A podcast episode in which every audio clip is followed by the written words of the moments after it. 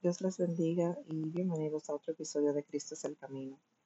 Quiero compartir esta pequeña reflexión con ustedes en el día de hoy, para que mediten en ella y así estemos más cerca de la verdad de Cristo.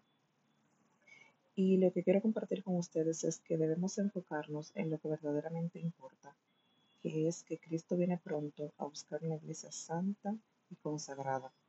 Y debemos dejar de estar ocupados o distraídos con las vanidades del mundo.